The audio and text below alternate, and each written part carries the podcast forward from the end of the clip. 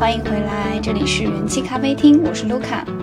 那今天呢，我们要继续讲《我们何以不同》这本书，但是呢，我想换个方式。为什么要换个方式呢？起因是我第三期节目，也就是这期节目本来已经录好了，但是我在剪辑的时候会过去听，我就觉得。哎呀，怎么讲的这么的生硬？然后，因为是，嗯，和以前前面两期一样，是比较严格的按照书中的框架结构和文字表达去讲的，那么就是在口语听来可能会略显生硬，嗯，所以呢。我今天呢，想要重新录这一期节目，想要挑一些我觉得书里面最值得和大家分享、探讨的一些理论也好、观点也好，同时呢，加入更多具体的实际的例子，来帮助大家更好的理解，尤其是关注这些理论啊、观点要怎么样应用到生活中去，而不仅仅是仅仅是理解他们就好了。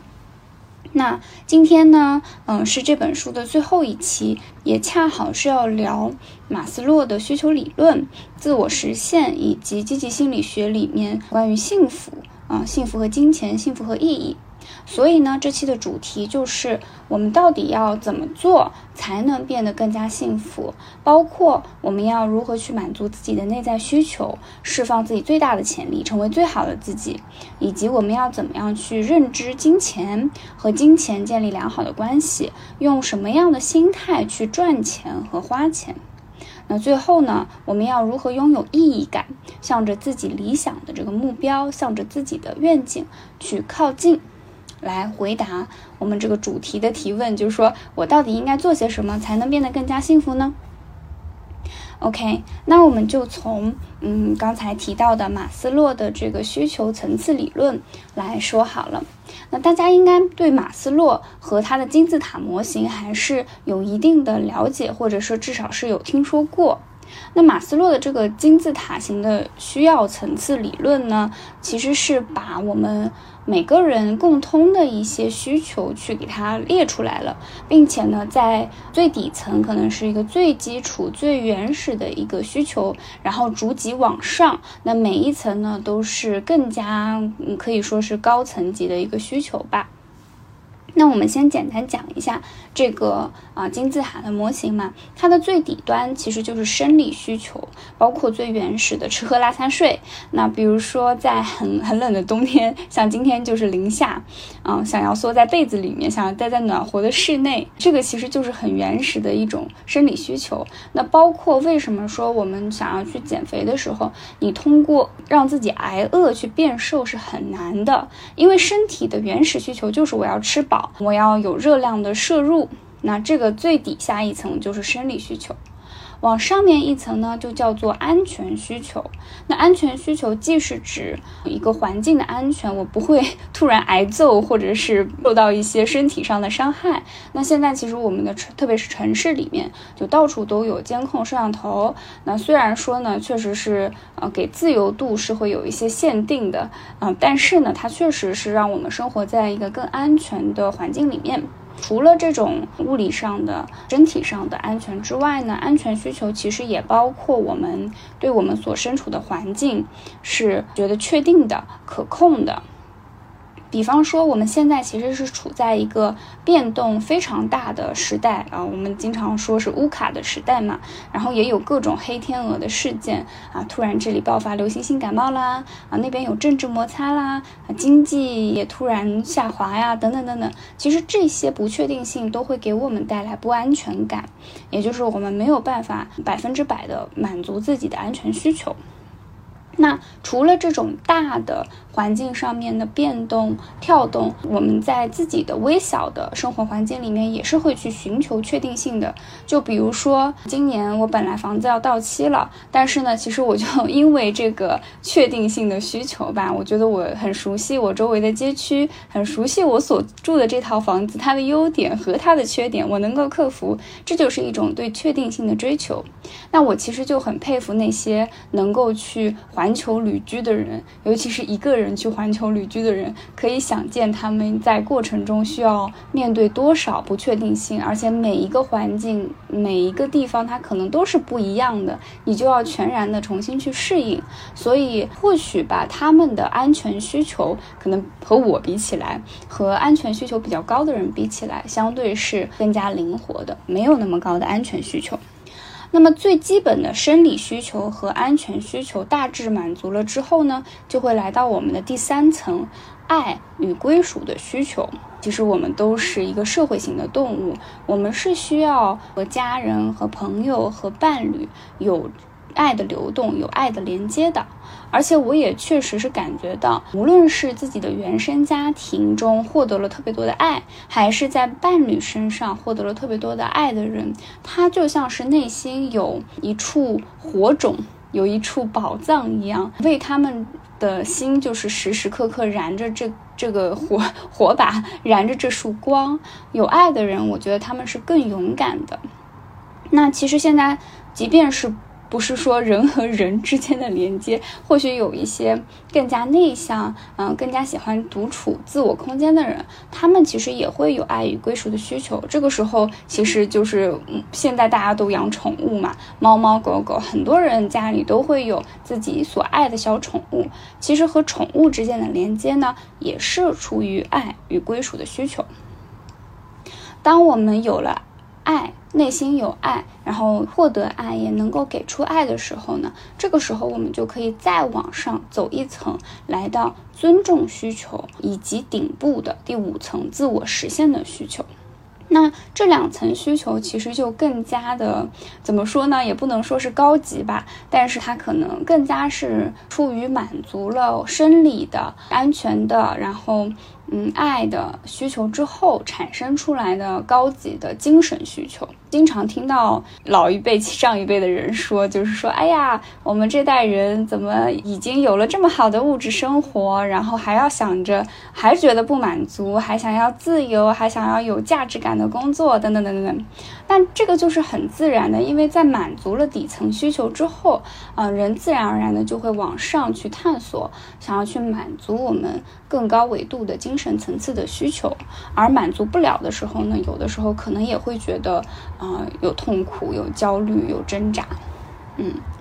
那尊重需求和自我实现的需求呢？一方面其实是一种获得内部的自我认可，自己的价值感、配得感是高的。除此之外，除了自己对自己的，还有就是我们也会渴求外部对于自己的认可，名望啊、成就啊、权利啊，这些可能就是更出于说我想要获得他人的尊重，实现在这个社会里面的一些成绩。那。这五层需求：生理需求、安全需求、爱与归属的需求、尊重需求和自我实现需求呢，就是嗯马斯洛的这个金字塔模型里面最经典的五层。当然了，并不是说这些需求概括了、呃囊括了所有的我们的需求。其实马斯洛也提出过其他一些需求，只不过没有被放到这个最经典的模型里面来。比如说像是认知需求，我们为什么会？在闲暇的时候会选择去读书啊，去旅行啊，是因为我们想要了解更多的信息，获得知识，然后获得更大的视野。那包括我们其实，在刷社交媒体获得最新的信息的时候，无论是八卦也好，还是社会新闻等等，这些其实也都是出于认知需求。嗯，那除了认知需求呢，还有审美需求啊。我觉得我在这方面的需求就挺大的，就是啊，你希望你自己生活的环境，你希望你的生活中是有美的。那其实现在很多人喜欢穿搭，然后喜欢去布置自己的家居生活，包括其实我们也在做城市的美化，这些都是出于人类对于美好的渴求。这个其实就是我们的审美需求。马斯洛也提出了一个叫做超越需求，就是我们可能不仅仅是满足自己的一些需求，我们有的时候还还会多出一层，就是为什么有的人会去信仰宗教呀？为什么我们会想要去探索宇宙呀？这些其实就是超出了。这个小我本身去连接到一个更大的、更超出自我的一个，呃，也不是生命，也 可能能量吧，就是身心灵合一这种状态，这个叫做超越需求。那么，我们为什么要去了解这么这么这么多种需求呢？我们今天的核心是讲幸福嘛？幸福它其实就是一个非常内部的感受。一会儿我们会展开去讲。我们怎么定义幸福？但是幸福的前提是我们先要关注到人本身，以人为中心，从人本身出发去看待外部的世界。那我们看见其实这么多人所有的需求之后，其实就是对人本身的一种看见和尊重。也只有当我们去看到这些需求的时候，我们才能够去以我们是否满足了内心的需求。来作为判断我们是不是幸福、是不是成功的标准，而不是只着眼于外界的名望也好、金钱也好、嗯地位也好这些外部的标准去衡量一个人是不是幸福、是不是成功。这么说可能还不够具体啊，我举一个反面的例子来论证一下我们为什么要关注需求好了。那这个反例就叫做工具人。嗯，大家应该大致都理解工具人是什么意思啊？比如说工作中如果被当成了工具人，那其实就是一个打工的工具嘛，你就是完成你的任务就好了，完成你的 KPI。其实你是谁并不重要，你只是作为一个机器大齿轮中的一小环，没有人在乎你内心的需求是什么，你想要创造的价值是什么，你想要获得的成就是什么。那或者是说，如果感情中被当成了工具人，就更可怕了。对方就会操纵你啊，把你当成无论是用来陪伴的啊，用来就是消闷的，用来就可能甚至是花钱的。就你只是一个工具，你只是为了达成对方的一些需求，但是你本身的对于感情连接的需求啊，对于被爱的需求啊，被关心的需求，其实都是被忽略的。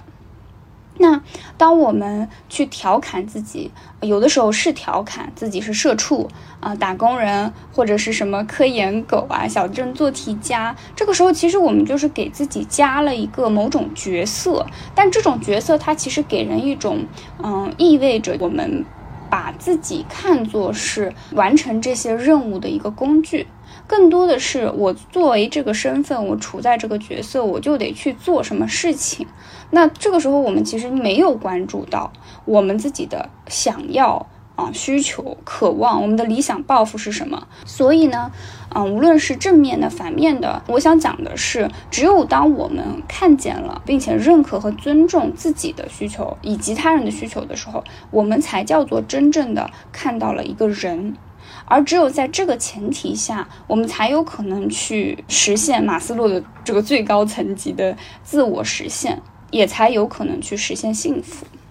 当然了，去看见和认可、接受这些需求，仅仅是第一步而已，它只是一个前提。在走向自我实现、走向幸福的道路上，其实呢，我们也可以这么说吧，就是还有着重重阻碍啊，我们可能要去跨越这些。挑战，我们才能够真正的实现最终的那个幸福的状态。那么，除了我们可以想到的一些社会文化呀、客观的因素之外，很多时候这种阻碍它其实不是来自于外界，有的时候是来自于内心。嗯，我觉得很多人都会有这样子的一个呃情节，叫做约拿情节。约拿是圣经中的一个人物，他是一个很普通，但是特别特别虔诚的人。他特别渴望每天就是祈祷啊，神能够看见自己，能够给自己一个任务，让自己去为神做事。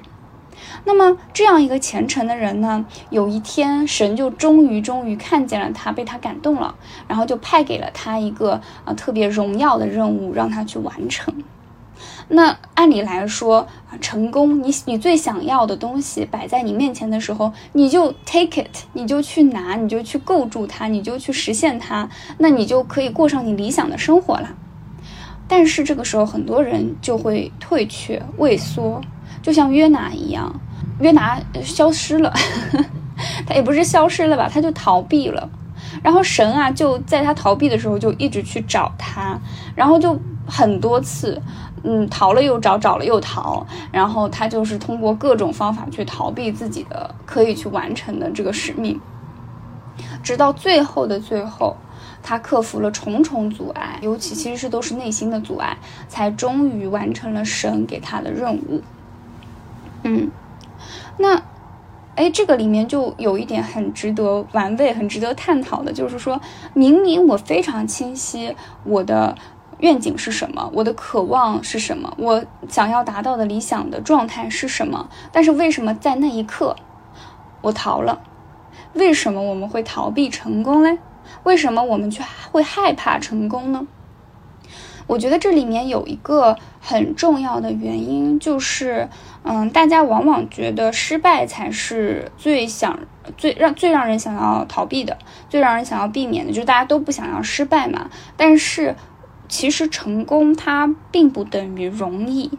就像我刚才说的，是不是成功摆在你面前的时候，你就直接 take it，就是这么一个简单的动作，就拿过来。把成功拿过来吧，并不是这么简单的。它其实很多的时候，你看见你可以达成那个成功，但是你达成的路其实是挑战的，其实是艰难的。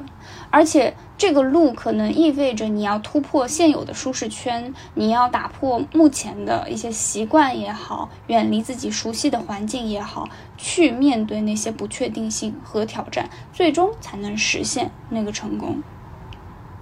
就比如说，嗯，我们就呃假设有一个设计师吧，然后他现在是在公司里面打工，但同时呢，他啊其实很有能力，他想要以后做一个自由职业者。那他想的第一步就是说，我可能要慢慢的去开启我的第二曲线，我要去接一些零散的单子，来测试一下自己是不是能在这个自由市场里面，呃，去用自己的价值来换取金钱，最终成为自由职业者。那这个时候，他嗯收到了这样的一个大单子，这个单子呢有难度、有挑战，而且会需要耗费他的时间。所以，如果他要接这个单子，他就要同步去做工作啊，同步要做自己本职的工作，还要做这份这份兼职，而且他还得继续提升自己的技能。但是如果他接了这个单子，并且做成了，他其实就可以离自由职业者的这个梦想就。大大靠近了一步，那大家觉得他会不会接这个单子呢？嗯，大家肯定都特别希望他接，对不对？而且可能会觉得说，你就接啊，你做了这个，你就可以靠你想离你想做的事情更靠近一步了。但很多时候，当我们是这个设计师的时候，我们可能就会找一个借口去推辞掉这个机会，因为这个机会意味着你要承受劳累，嗯，你要。嗯，你要你要不断的挑战自己目前的能力的范围，你需要经历一个痛苦的过程，才能达到那个成功。那这个其实就是约拿情节，嗯，约拿情节会成为我们内心走向自我实现、走向幸福的一个阻碍。那。因为这期节目其实我说的嘛，想要给大家更可以 落地的、使用的、去应用的一些方法，所以呢，我结合书里的内容和自己的一些理解和经验，想要和大家聊一聊，我们怎么样去跨越约拿情节，走向自我实现，走向幸福呢？那我总结了五个小步骤吧，算是。首先，第一个，我觉得就是要去尽情的投入的去体验，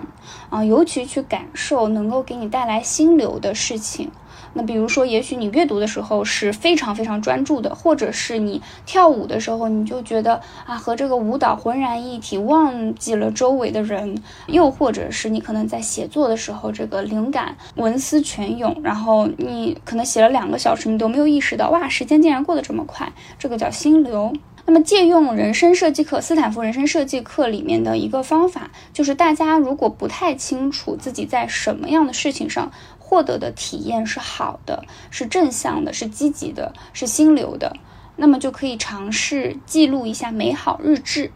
就是你把每天做的这种小的、大的事情记下来，并且在旁边去记录上你做这件事情的时候感受。啊，当然，你如果喜欢量化的方式，你也可以给它，呃，一到十分打个分，这样你慢慢的就可以知道，对你自己来说，哪些事情是你内在真正享受的。这是第一个步骤，先去体验，先去投入生活，先去记录，先去感知。当你做完这一步的时候，其实你对你自己喜欢什么、享受什么、能够在什么方面有所价值和创造，就会有了一定的认知了。这个时候呢，需要做第二个步骤，就是你需要观察一下你内心的这些渴望、内心的享受和外部给到你的这种价值标准是不是有冲突。比如说，你可能在做一些很有创意性的。工作的时候啊，是很自由的，是很灵感喷发的，是非常享受的。但是呢，你的家庭环境或者是你的社会环境不断的告诉你，你要做一份你的能力擅长的、非常稳定的。那这个工作可能是重复性的，也无所谓。嗯，但是这样的工作是好工作。这个时候就会有一个内部和外部的冲突。那当我们面临这个冲突的时候，我们就去要去想一想，我们要怎么样才能够遵从我们的内心？当然，并不是说我就一定选择自由，我就要自由，我就要创作。当然，也是要结合外部现实的。但是，我们至少要有意识，我处在这样子一个选择中的什么位置，去掌握自己的主动性。那第三点其实和第二点，我觉得是一脉相承。只有当你意识到内部和外部的冲突的时候，并且去掌握自己做选择的主动性的时候，你才能拥有承担责任的勇气。也就是说，你在做了任何一个选择的时候，你都不要去埋怨，不要去责怪。无论是你选择了自由创作这条路，然后它可能非常的坎坷，呃，非常的曲折，这个时候你可能会责怪身边支持你的人，说你当时为什么要让我这么选？你看我现在，嗯，苦哈哈的又不赚钱，对吧？失去了稳定的工作。但是如果你选择了那个稳定的工作，你也不要去责怪身边那些告诉你。嗯，稳定很好啊，然后要有稳定的经济收入啊，创作你可以当做兴趣爱好的人，你要自己去承担自己做选择的这份带来的结果也好，后果也好，嗯，好的坏的，你都要有自己承担它的勇气，这样子你才能够真正的成为你自己生命的主人。那么，如果能做到前三点，去投入、去体验、去感受自己喜欢的东西，并且了解到你自己内部和外部的冲突也好、和谐性也好，然后去承担自己做选择的有责任，那么你就已经是一个很独立思考、能够清晰自己渴望的人了。这个时候，无论你做不做，我刚才举的这个例子，可能是一个很大的选择，可能是 either or，可能是一个非常有区别性的选择。但是，我们都拥有的自由是去选择小的挑战，去一点一点突破舒适圈。那这个是什么意思呢？就是说，可能你现在处于一个稳定的工作，让你一下子跳脱去做一个自由职业者是非常挑战的一件事情，而且也很有可能会失败，因为你没有任何的尝试。没没有任何的实践啊，去证验证你是可以做这件事情的。但是呢，为了让我们能够更好的去成长，更好的去扩大自己的舒适圈，你需要一点一点的去挑战你自己。那最小最小的事情，就比如说，嗯，我们可能会很习惯于一直去吃同一家餐厅，一直在同一家餐厅点一样的菜品，这个其实就是一种安全的选择。但你给自己一个机会。去一家新的餐厅，或者是去一家熟悉的餐厅，但是点不一样的菜。这个时候，其实你已经在你的嗯思维里面种下了一个小小的种子，就是我可以做点不一样的东西。而这个不一样，就会让你体验到啊新的一部分的自己，让你的新的一部分自己去生长。哪怕是这样小小的行为，它所带来的涟漪效应，会是非常有影响力的。嗯，那又比如说，比如说我是个社恐，那我想要慢慢的打开自己，你一下子让我去呃广场上 跳个广场舞，这肯定是不可能的，这个太痛苦了。但是也许我可以从嗯线上活动的时候打开摄像头，慢慢的到啊参加一些嗯爱人友好的线下活动开始，一点一点的去打开自己。所以第四点就是说，在你的日常生活中去选择一些不那么安全的选项，去熟悉啊，慢慢的去拥抱这些生活中的小挑战。那么，其实能做到上述四点，就一定会越来越跨越约拿情节，走向自我实现了。最后一点呢，我觉得也挺重要的，就是我觉得我们在自我实现的道路上，不要只考虑自我。我们也要去思考自己的需求，怎么样才能和他人的需求结合？因为只有这样，你才能够真正的和他人去连接，为他人创造价值。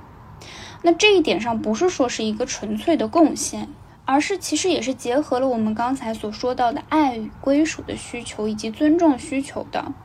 同时，啊，当我们不再局限于自我的时候，我相信我们是一定能够创造更大的价值的。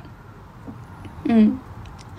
那讲了那么多关于我们所有的需求，我们为什么要关注需求？我们如果想要满足这所有的需求，走向自我实现，可能会遇到内心的阻碍，以及我们如何跨越悦纳情节，去走向自我实现？我们现在设想一下。如果我们实现了所有的需求，会怎么样？我觉得有一点可以肯定，就是我们一定会变成一个更幸福的人。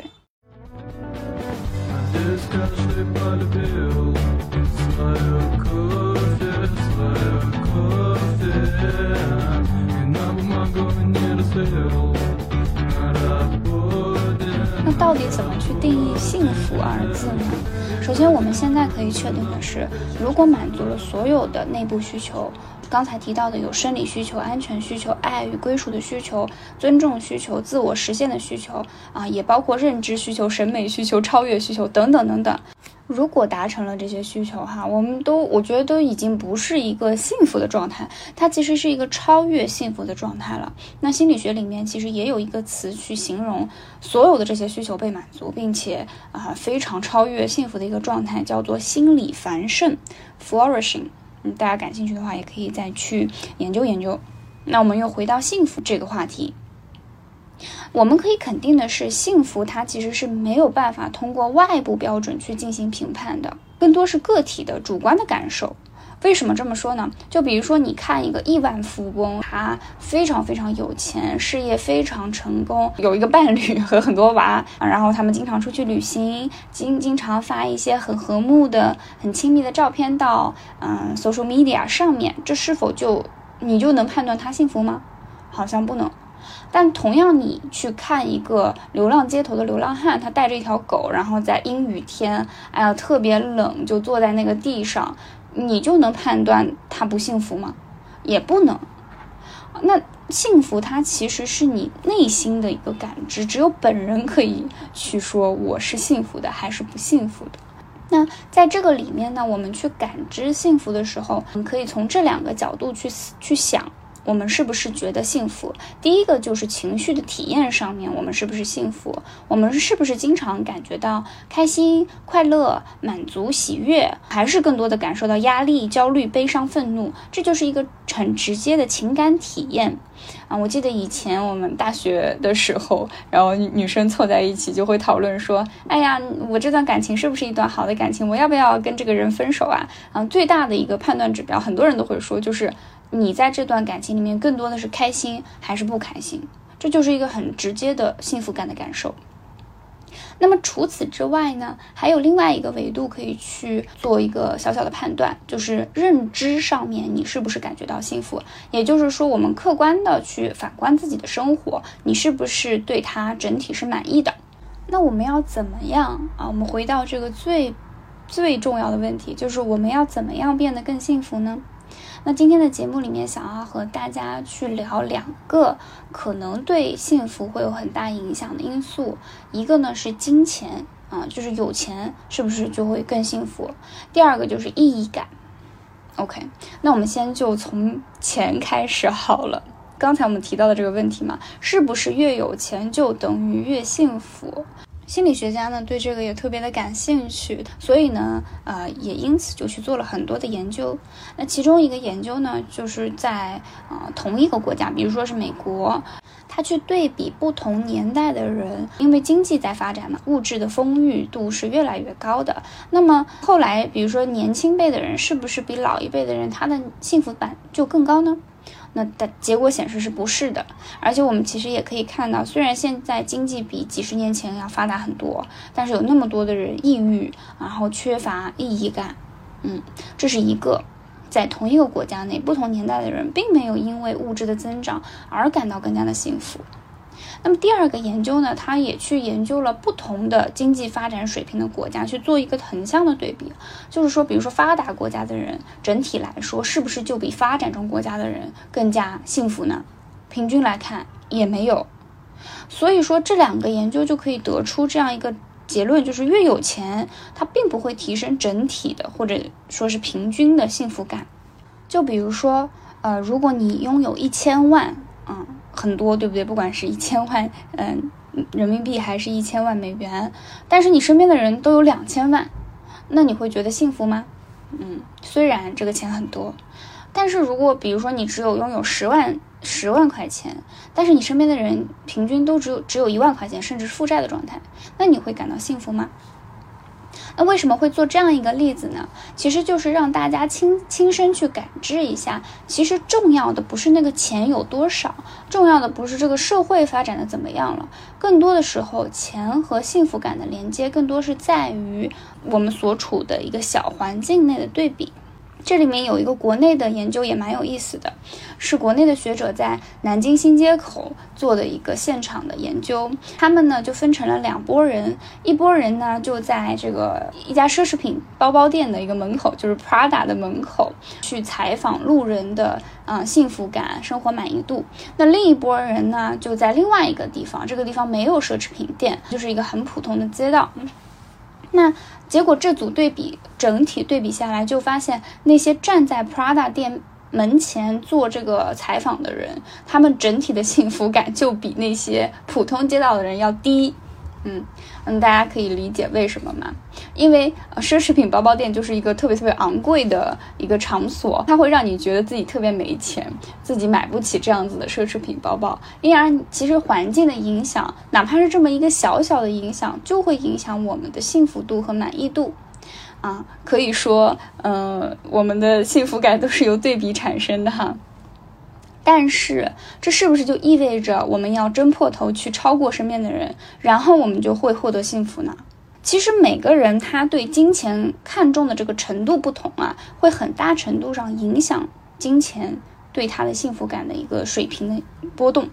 啊。怎么去理解这个呢？就是说，如果你是一个特别看重金钱的人，那你确实是会越有钱越开心。但是整体来说，你如果特别关注外部的这种金钱物质，你的平均幸福感其实是不高的，因为你的内心的这个意义感啊，全部寄托在外界上面。一旦外界有所波动的情况下，你其实是没有自己的内核的。而且这样的人呢，他可能也更容易去啊进行一些炫耀性的消费，去买一些可以去炫耀、可以去展示的一些物品。但是这些物品可能并不能满足他们内心真正的需求，真正让他们愉悦和满足的一些东西。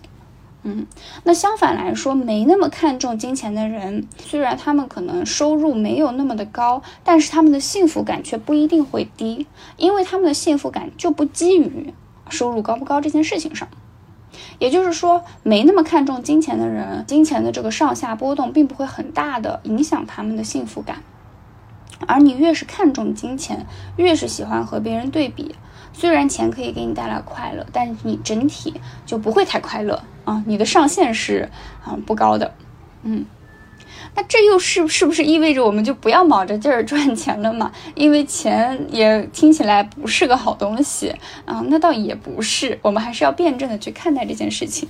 因为赚钱呢，它确实有一点可以肯定的是，它可以提升我们对于生活的掌控度，因此呢，提高啊生活对于生活的满意度。那比如说，我们有了钱，我们就可以在时间、空间上更加灵活。现在大家都都很想去去去尝试这个数字游民或者是旅居的生活，这个其实就是时间、空间上的自由。或者是你可以啊，请阿姨打扫卫生呀，然后或者是买一个扫地机器人呀，这个就释放了你的时间。那或者是其实它赚钱也可以提升你对于选择上的自由度。比如说你在身体不舒服的时候去啊，环境更好啊的这个医疗呃医疗机构。那聊了那么多，我们会发现，我们既不能直接说钱就是嗯万恶之源，它钱是有好处的，但是同时它不代表全部，尤其是它并不能买到完整的幸福感。所以这里其实最想要和大家分享的是，我们去赚钱的时候啊，重要的不是赚到多少钱，而是搞清楚自己赚钱到底是为了什么，我们的目标是什么？我们是为了挣得自己更好的生活，拥有更多的自由度，还是为了那个数字，为了跟他人去做比较？如果你一旦是后者的话，你其实就是在席卷在这场金钱游戏里面，你就无法获得真正的幸福和自由了。那到这里的话，我们其实就大致可以知道，我们在赚钱的时候可以抱着一个什么样的心态去赚钱。我们对待金钱可以是怎么样去看待它？重要的是，其实是它可以给你带来的生活、带来的环境、带来的自由度，而不是它本身或者是一些物质的东西。那。换一个维度，我们有了一定的钱之后，这个钱无论多少，我们要怎么样消费？我们要怎么样花钱才能够更幸福呢？这个里面也是有讲究的。嗯，不是说我钱多钱少就决定了我的幸福感。其实你要怎么样去消费它，怎么样去使用它，会更影响你的幸福感和体验。这边也想给大家五个非常非常实用的思路。如果你花钱是按照这五个思路去花钱的话，你的幸福感一定会上一个 level。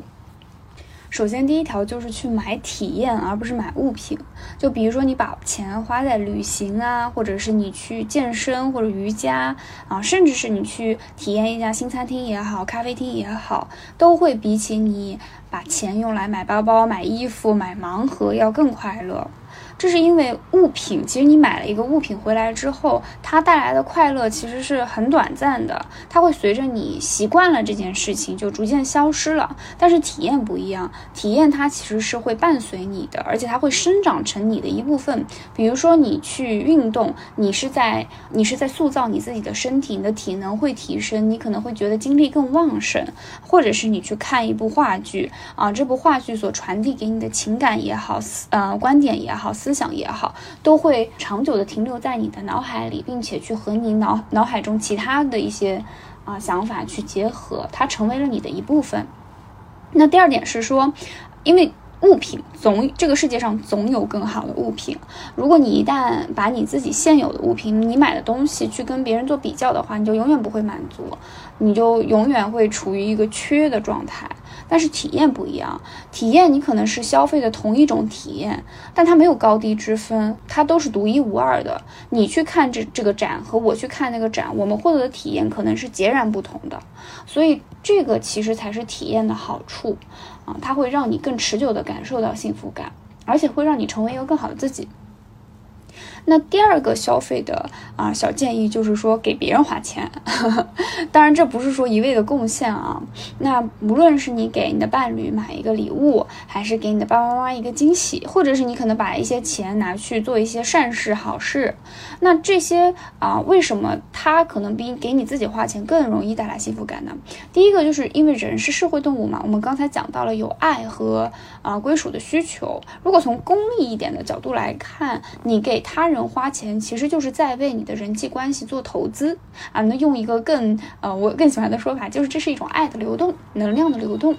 另外呢，我觉得其实愿意给别人花钱的人，越是能够给出的人，他其实是越富足的。这个可能不仅仅是物质上的吧，他可能更多的是精神上的。一个有爱的人，他才能给出爱。而且我觉得还有一点挺重要的，就是说，当你给别人花钱的时候，你就把关注点从自身扩大到了他人，你不再仅仅是缩在自己的小世界里面。因为当你缩在自己的小世界里面，你很多时候你的视角是非常局限的，你会非常的挣扎和痛苦。但是当你把视角一转，转到他人的需求啊，我可以给他人带来的。爱也好，价值也好，你就会感觉到你自己是一个很有价值感的，嗯，可以给他人带带去快乐和满足的人。嗯，那第三个消费的小 tip 叫做买便宜的小东西。哎，这一点我也还蛮喜欢的，就是比起你攒很久的钱，然后去买一个特别贵的相机、手机、名牌包，在生活中穿插一些这种频率更高的小惊喜、小奖励、小东西，会让你更感觉快乐。因为我们刚才其实就讲到了嘛，物品所带来的这种新鲜感是很容易就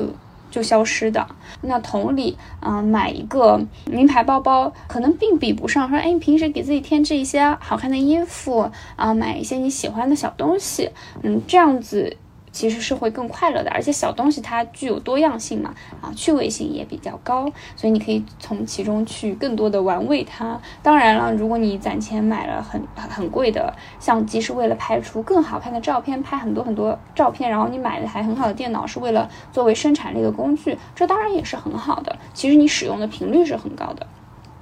而且呢，买便宜的小东西，这个里面可以结合啊自己的，就是我们就在做行为设计了啊，结合自己达成目标的这样的一个啊行动和动力，就是你可以把这些小东西作为自己阶段性的奖励，然后你想要达成某一个目标，你在前行的路上就哎放上这么一些小东西，作为你达成阶段性目标的正反馈，持续的去提升你前进的动力，这是第三点，买便宜的小东西。那第四点如何消费呢？是买符合自己个性的东西，啊，我觉得这个对于很多人来说其实挺难的，因为现在大家买东西都挺从众的啊，大家觉得什么是好的，什么是可爱的，什么是美的，什么是酷的，然后就去买什么。啊，那这个习惯，这个内心的判断，其实是要一点一点逐步去培养的，自己去做判断，什么是你自己喜欢的。比如说啊啊，内向的人他可能把钱花在买书啊、看展上面，就要比去聚餐或者参参加群体性的体育活动要更快乐。那外向的人就正相反。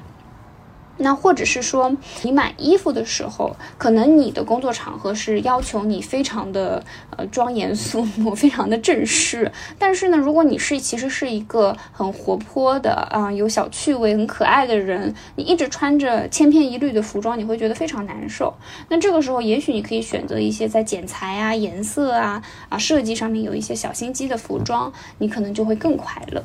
那这是一个个性化的时代嘛？比起千篇一律，大家其实都更喜欢能够彰显自己个性的物品。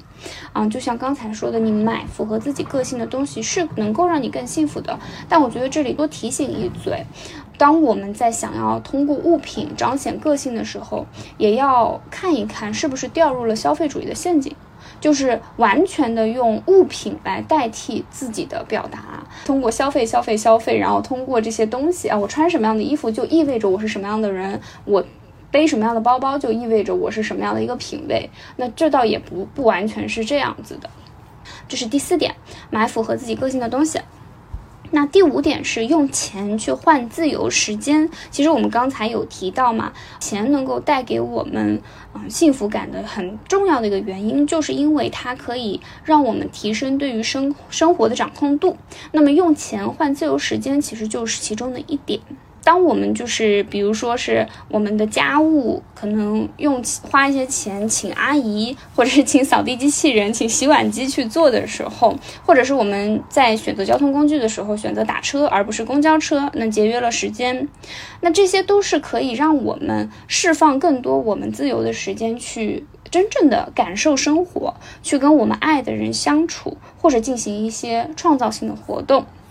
哎，这里我想到，就是我们很多时候，很多人现在就是有了网上购物之后，那大家就会去疯狂的做多家店的对比，或者是看直播抢那个购买的链接。但是其实这个事情是很耗时间的，所以就是你虽然节约了，看起来节节约了那么几块钱、几十块钱，但是其实你是在用你的时间做交换。有一句话不是说吗？免费的东西其实永远都是最贵的。这个里面我觉得很常见的就是，当商家说送你个什么东西吧，然后我就要扫码，要填各种各样的东西，消耗了自己的时间和精力。所以我们在思考，到底我们选择花钱买时间，还是用时间呃省一些钱，这都是个人的选择，这都没有问题。但是我们要有这样的一个意识，嗯。所以，关于如何消费呢？想给大家这么五条思路：第一是去买体验，而不是物品；第二就是给别人花钱；第三呢是买一些便宜的小东西；第四是买符合自己个性的东西；第五点就是用钱换取自由时间。OK，那这里就讲了非常多，我们嗯聊幸福和金钱的关系就大致聊到这边啊，主要就是我们去谈到了我们应该怎么样去看待金钱这件事情，钱到底可以给我们带来什么，这就影响了我们去赚钱的时候的一个动机和目标到底是什么。我们也谈了如何消费，如何使用金钱才能够让我们的生活更加的幸福。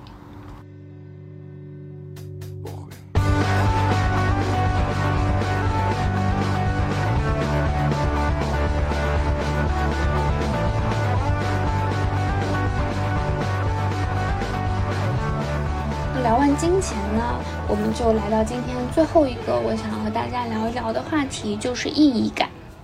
我们刚才其实有谈到，每个人的幸福感它其实是不一样的。我们可能会可以通过情绪的感知或者是认知去判断我是否满意当前的生活，去判断我们自己的幸福感高不高。那除此之外呢？幸福从哪里来？从客观的标准上，嗯，大约可以分成这样两类：一类呢就是享乐幸福感，另外一类呢叫做实现幸福感。享乐幸福感呢，嗯，其实更好理解一些，它强调的就是积极的情绪，它就是想要去享受快乐，远离痛苦。那当我们想要拥有享乐幸福感的时候，我们更多的会关注在自己身上，关注在当下和有形的事物身上，更多的关注的点是自己需要什么，想要什么。其实就有点像弗洛伊德的本我、自我、超我里面的本我，那个想要快乐的小孩。但是实现幸福感呢，就更像是那个超我，他会更关注意义，更关注价值，关注个人成长，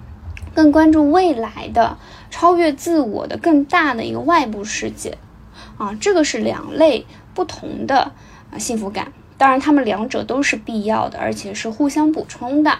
但是呢，他们有的时候也会发生矛盾。就比如说，我想要拥有一个健康的身体，这个可能更偏向于实现幸福感。但是，当我面对一大盆麻辣香锅的诱惑的时候，这个可能就是享乐幸福感和实现幸福感就会打架。又或者是，比如说我的长期的渴望，个人成长方面的这个幸福来源于我想要增加知识啊，拓展视野，对世界的理解加深一层。但是呢，此时我面对着。哎，我可以去，嗯，应朋友的约去打游戏啊，或者是我选择在这儿默默的看书。那我在这两者之间要做一个选择，享乐幸福感和实现幸福感就开始打架了。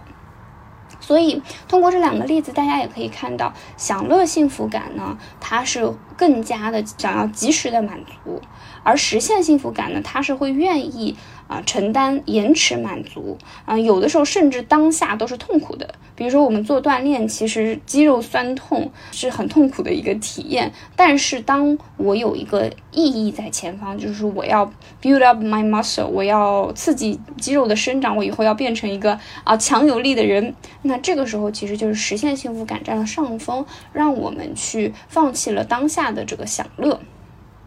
所以说，追求快乐呢，享乐幸福呢，是一种本能。但是，我们还其实还是很渴望意义的。嗯，大家好不好奇这是为什么呢？意义它一定给我们带来了什么，我们才会愿意去放弃部分的享乐幸福感，去追求这种实现幸福感。关于意义给我们带来了什么，这里有两条思路可以跟大家分享一下。第一个呢，就是说，比起外部的标准，意义它其实是内在生发的，它其实是更加可控、更加稳定的。那比如说外部的标准，比如说是身材的审美，瘦啊、胖啊、苗条啊、曲线啊等等等等，但它是会变的，它是会随着世界的变化而变化的。但是我们自身对于健康的渴求，这个是一个内在的、稳定的，它会决定着我们去吃什么，我们怎么样去运动，我们怎么样去睡眠。所以，意义它是属于我们自己的那颗北极星，会给给到我们内心很多的坚定和安全感。这个是第一点，意义给我们带来这种可控性，给我们带来这种确定感。那第二点是在于说，意义它其实很多时候，我们刚才有讲到是未来导向的嘛，它让我们看到了未来我们想要达成的某种愿景，看到了那个前方的目标，看到了山顶。这个时候，在过程中，我们遇到挑战的时候，遇到困难的时候，我们就更有坚韧、更有勇气、更有决心去克服它们。我们就不会被这些日常的琐碎、日常的艰难打败，我们就更能够超越眼下的庸常，去成长和进步，进一步的获得更大的自由，看见更大的世界。有一句话是这么说的：“A man who has a why can bear almost anyhow。”